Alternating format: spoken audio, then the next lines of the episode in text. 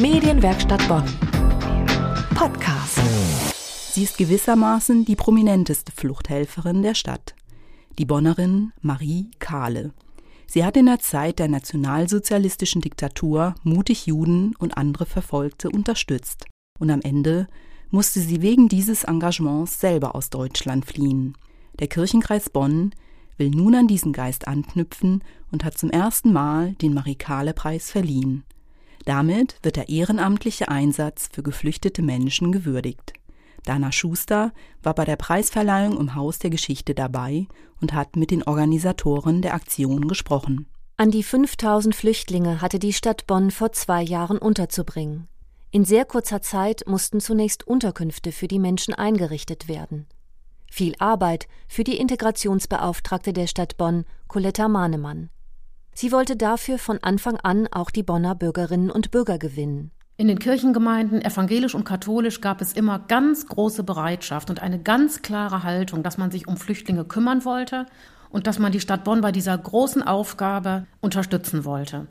Und deswegen gibt es in Bonn, überall da, wo ein größeres Flüchtlingswohnheim war oder ist, immer auch eine ehrenamtliche Gruppe, angedockt an eine Kirchengemeinde, die sich um die Flüchtlinge kümmert. Nach der Versorgung mit dem Nötigsten ging es an die eigentlichen Integrationsaufgaben. Unterstützung beim Deutschunterricht, Hilfen bei der Regelung bürokratischer Dinge und den Aufbau von Freizeitangeboten.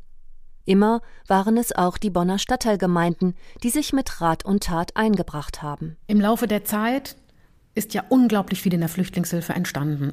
Und da ist ja viel auch in den Kirchengemeinden passiert. Viele Kirchen haben ihre Räumlichkeiten zur Verfügung gestellt, haben mit Leuten aus der Flüchtlingshilfe, die ja immer offen war. Da waren natürlich auch immer Leute dabei, die nicht kirchlich gebunden waren.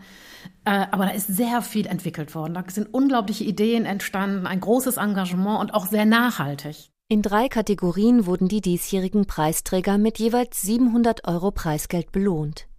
Gewonnen hat unter anderem das Projekt Internationaler Garten Ödekoven. Hier können Menschen anderer Herkunft auch ohne Sprachkenntnisse miteinander in Kontakt kommen von der Jury ebenfalls ausgewählt die Wohnungsumzugsmöbelgruppe des Ökumenischen Arbeitskreises Asyl und Zuflucht. In der dritten Kategorie wurden die Begegnungszentren der Kirchengemeinden Bonn und Bad Godesberg-Voreifel ausgezeichnet. Dass die vielen helfenden Hände auch in Zukunft noch weiter anpacken und mit ihren Aktionen sichtbar werden, dafür sieht der Pressesprecher des evangelischen Kirchenkreises Bonn gute Chancen.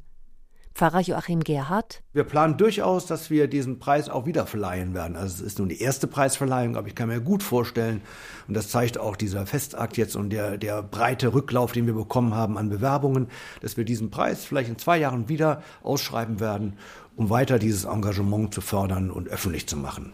Das war ein Beitrag von Dana Schuster über die erstmalige Verleihung des Marikale-Preises an ehrenamtliche Helfer in der Flüchtlingsarbeit. Medienwerkstatt Bonn. Mehr Beiträge auf medienwerkstattbonn.de.